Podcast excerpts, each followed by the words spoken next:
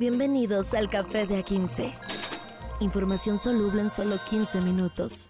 Con Carlos H. Mendoza y Julio César Lanzagorta. Date un sorbo y disfruta. El Café de A15. 15, por fin 15 de agosto del año 2023. Quincenita, maestro, manchate. Ya es hora de la cobranza. Bueno, la godinada, ¿verdad? Uno que es acá de los emprendedores, como que no le suena tanto, pero de todas maneras somos felices por lo ajeno. ¿Cómo está? El día 15 de agosto llegó y estamos listos acá para un sorbito de café. ¿Este es el café helado? Ah, qué chido, cafecito helado, qué bien, qué, qué, qué, moderno, qué sibarita se vio.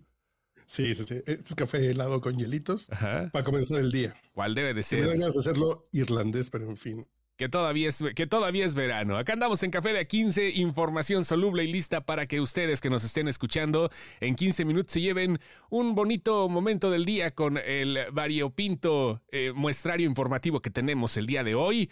Y vamos a comenzar con lo que está pasando ya después de que se dieron a conocer las cosas de la estafa siniestra en Hidalgo. El Café de A15, café negro.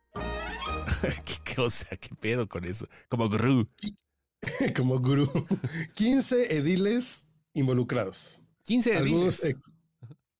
y algunos exsecretarios de la administración de, del priista hidalguense Omar Fayad, que alcanzó un daño de alrededor 2 mil millones de pesos. Ay, nomás. 2 mil millones de pesos, ¿para qué alcanza? Pues para algo, ¿no? Yo creo que sí te andas comprando mínimo un fraccionamiento. Allá Dime algo que cueste un millón de pesos. Una casa del Infonavit. Usted puedes comprar dos mil casas. Dos mil, pero te digo un fraccionamiento acá, ¿no? sin problema, ya hasta le pones, le, pones nombres de las calles de tus amigos, güey, así. calle, Uriel, calle Uriel Rodríguez, así, güey, no, a ver, imagínate. El 23 de noviembre. esquina con Jack Daniels, sí, Nombres de pomos, qué chido. El 23 de noviembre, la Procuraduría de Justicia de Hidalgo dio a conocer la detención de cuatro alcaldes. Este grupo fue acusado de estar vinculado a una red de corrupción en las que las autoridades de al menos 13 municipios otorgaron contratos por más de 520 millones de pesos a empresas fantasmas y eso fue creciendo hasta dar pie a la estafa siniestra. Y agarraron a este señor que se llama nada más y nada menos que Manuel N. Ya sabes que la N es importante en este momento. N de niñe. ¿Quién sabe? El niño. Lo agarran por, por casi más de 60 millones de pesos, que son sus irregularidades, este alcalde de Tula Hidalgo. Pero estamos viendo que este caminito, en algún momento con la estafa maestra en Sol en el sexenio anterior, como que nos mostró el camino, ¿no? Sí, de cierta forma, bueno, no nos lo mostró a nosotros, le abrió el camino a, bueno, más bien el, camino amarillo ya estaba, pero estos güeyes conocieron al mago de Oz, o sea, supieron a dónde llegar, justamente. Y en tanto que se denunció la compra de colchones en, más en, mal estado por cerca de un millón setenta y cuatro mil pesos. Entonces, este edil tampoco justificó gastos de estos 60 millones de pesos y entre eso compró unos colchones de hotel de paso. Ahí seguramente que sí es de Hidalgo, tal vez de ahí del, del motel Sahara, que está en la entrada de Pachuca. Y, los, y los cobró como nuevos. Oye, pero estamos hablando que era la administración de Omar Fayad. El último contacto visual que he tenido, no directamente, pero por lo menos en la pantalla del celular con el exgobernador ha sido un, una, un video donde andaba bailando ya medio pedo y el otro haciendo coreografías con Ari Boroboy. Eso Ay, mi Ay, bueno, que iba a decir mi comadre. Ay, el señor Fayad. Eh, ¿Qué te iba a decir con el señor Omar Fayad y su bigotito y a la Freddie Mercury? Ajá. Aquí es cuando vemos que este tipo de irregularidades, ¿por qué muchos priistas terminaron vendiendo su amor tan barato en el tema de entregar sus estados? Oaxaca, el Estado de México, Hidalgo, donde el PRI no puso mayor resistencia. Sonora también, Sinaloa. O los hicieron embajadores o, le están, o están buscando inmunidad para, estas, para este nivel de, de malversación de fondos. Sí, tienes toda la razón, ¿eh? O sea, de cierta manera está funcionando esta estrategia que se tenía como de borrón y cuenta nueva. Que vaya, se ha visto en todos los sexenios, pero este sí han estado exagerando porque además de que, de, que este, terminan con una mala imagen, algunos hasta alcanzan el, el fabuloso hueso de la embajada, como tú dices, entre otras cosas, Y está, está muy cabrón, ¿no? O sea, tienes toda la razón. Se, se, se diluyó fácil. Sí, así de estados como Oaxaca, como Hidalgo, como Sonora y Sinaloa que tenían Sonora y Sinaloa que tenían niveles de aprobación del 65%, sus gobernadores terminaron perdiendo contra Morena de manera muy, muy maciza. Y lo que parece es que entregaron la plaza, con la condición de que, que no me investiguen nada, no hay bronca, yo te entrego el gobierno y en una de esas hasta, hasta embajador en Europa. Espérate, no nos vamos muy lejos. El gobierno de la República. Ah, pues sí. Perro. sí. Don señor. Sí. Don, don, don mi rey. Enrique Peña, Nieto. Ajá, sí. No, no Peña Bebé está tranquilamente en España. Sí, sí, sí. No embajador, pero sí en subidor, ¿no? sí, no, pues, digo, creo que con su sueldito de 200 mil pesos al mes, sí le alcanzó para una casita chida en España. Sí. Y para darse la buena vida y para que no lo investiguen. Sí, porque no lo tocan, ¿eh? Es intocable. O sea, lo mencionan de repente y como que se hace para atrás acá el preciso de, ay, no, este, no, no, no tenemos por qué tocar ese tema. Es el licenciado Peña Nieto, porque ni siquiera le dice el corrupto. No, no. no, Es, como cuando habla del Chapo López Obrador. Ándale. Igual habla de López Obrador, como con ese respeto. Muy extraño.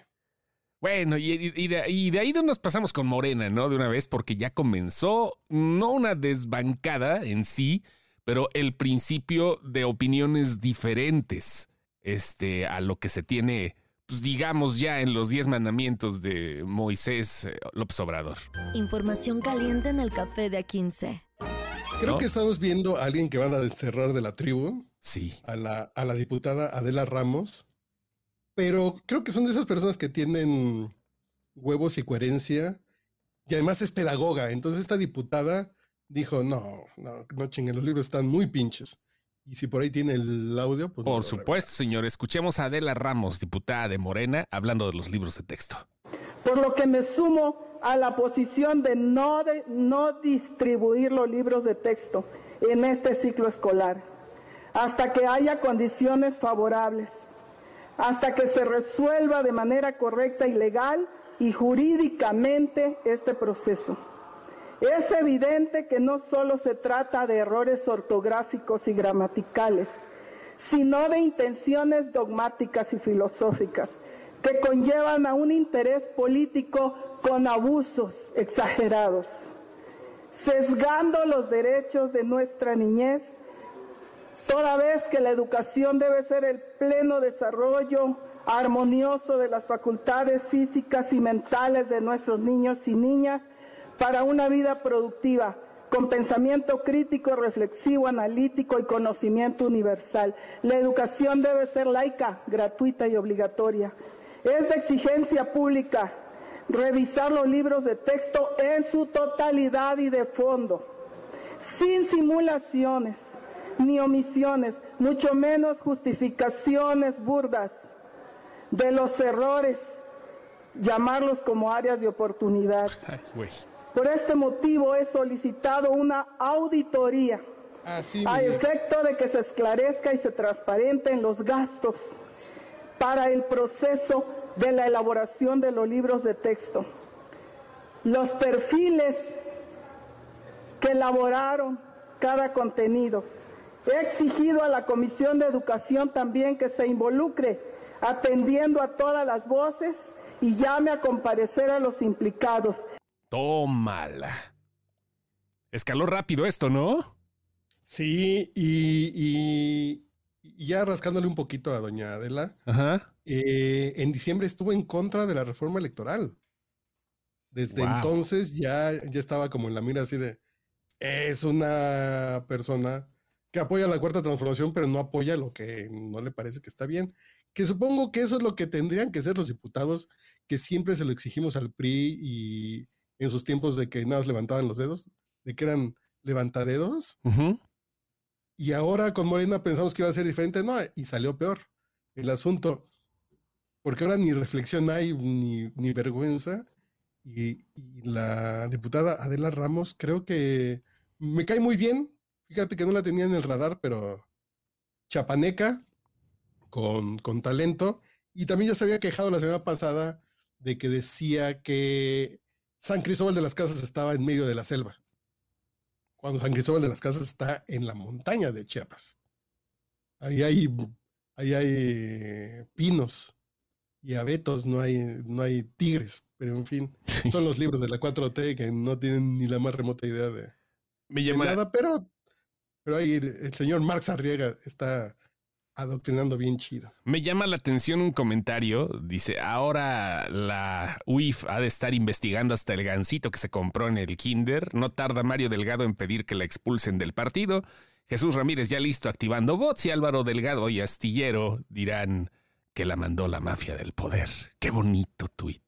Así como que haciendo ya de una vez una crónica de una muerte anunciada o algo así, güey. No sé, está cabrón.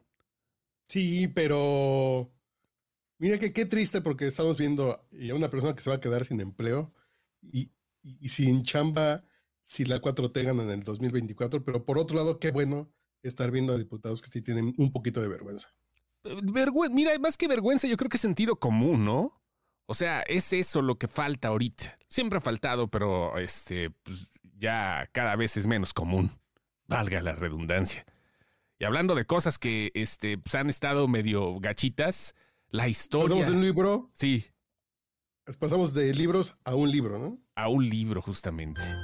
Información cremosa en el café de A15. Una historia que eh, desató un montón de controversia cuando se conoció, después cuando se volvió película ya por el 2009, que hasta Sandra Bullock recibió un premio Oscar y el Globo de Oro.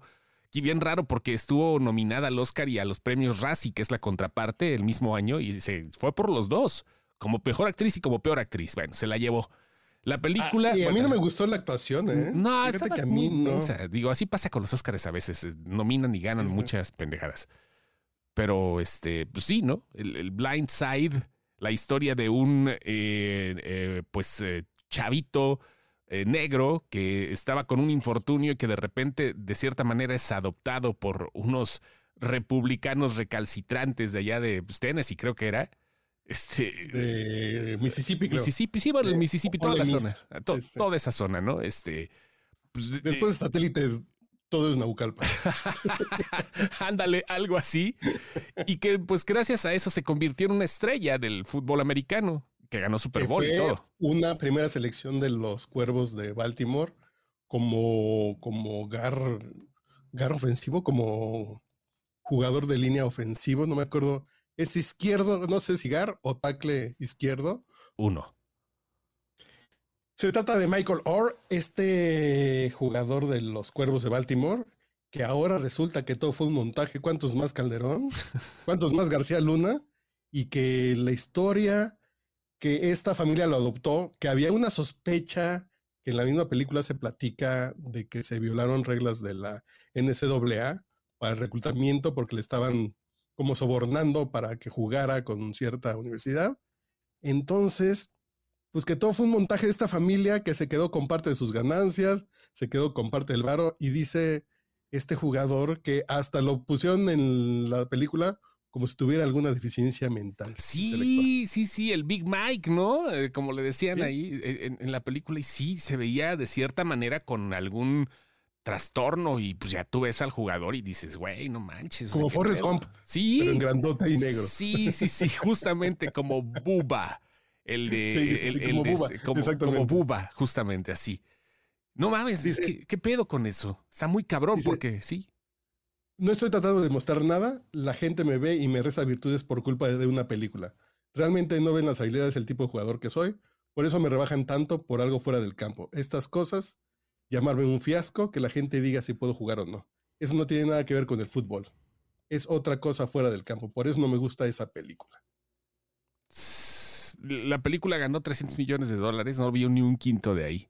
Digo que no lo necesitaba realmente ya cuando era jugador profesional, pero es como decir, güey, no manches, o sea, compraron pastel, fueron por tacos en la casa y no me trajeron a mí, ¿no? Porque además la historia la vendió la familia. Sí, a huevo. Y nunca le dio nadita. Nadita de nada. Y, ahí poniendo, enalteciendo ahora sí a, los conservadores, Este, porque pues tú ves ahí, obvio, eh, la familia es 100% gringa, de, de los que apoyan seguramente a Trump y de los que dicen este, bad hombres y todo eso. Y este, pues la situación de este cuate fue muy diferente. Ahora, la película se hizo justo para ser premiada y para llevarse, este, ya sabes, ¿no? Típica película de historia de superación donde eh, sí, los blancos son los, los, eh, los que están arriba. Y pues lo lograron, pero pues este güey ahorita ya de plano va a meter su demandita porque no aguantó. En un tribunal de Tennessee, alegando que la base de la película, su adopción por parte de la acaudalada familia Tuoji, fue una invención para su beneficio económico. tómala. Sí, lo creo, ¿eh? La estafa maestra de por allá. Sí me olía desde la película. Sí, es que estaba demasiado. Desde la película queda claro que la familia se andaba buscando acercarse a un jugador pues, eh, que se iba a volver profesional para después sacarle alguna ventaja. No es así de, ay, mijito, es, no sé, si te encuentras en 1972 Hugo Sánchez viajando de balbón en el peso y dices, no, yo te llevo a comer a mi casa. Y sabes, man, allá cuando están jugando en el Real Madrid, que, que, que, que, que la mitad de lo que te entra es para mí. Chale, No, no, no, está, está, está perro, pero bueno, una idea que se convirtió en una, eh, en una cinta que sí tuvo lo que merecía de cierta manera, o sea, la, atención de varios, porque así son hechas este tipo de películas, pero la historia ha cambiado. Fíjate que estoy leyendo aquí que esta familia, así que no sé cómo se diga, Tuoji, este... habían negado previamente las afirmaciones de ganancias significativas de la película y sostuvieron que éstas se compartieron con su hijo adoptivo. En un libro de 2010, In a Heartbeats Sharing the Power of the Cheerful Giving, esta familia dijo, lo dividimos en cinco partes igual. Es decir, nomás le tocó el 20%. No mames. pues si no, ¿cómo? Ya vámonos que ya se nos hizo tarde para lo que tenemos que hacer hoy. Esto fue Café de 15. Me, acordé, de, un, de un niño que cantaba, yo te aseguro que yo no fui. Adiós. Café de A15. Información soluble en solo 15 minutos con Carlos H. Mendoza y Julio César Lanzagorta. Date un sorbo y disfruta. El café de A15.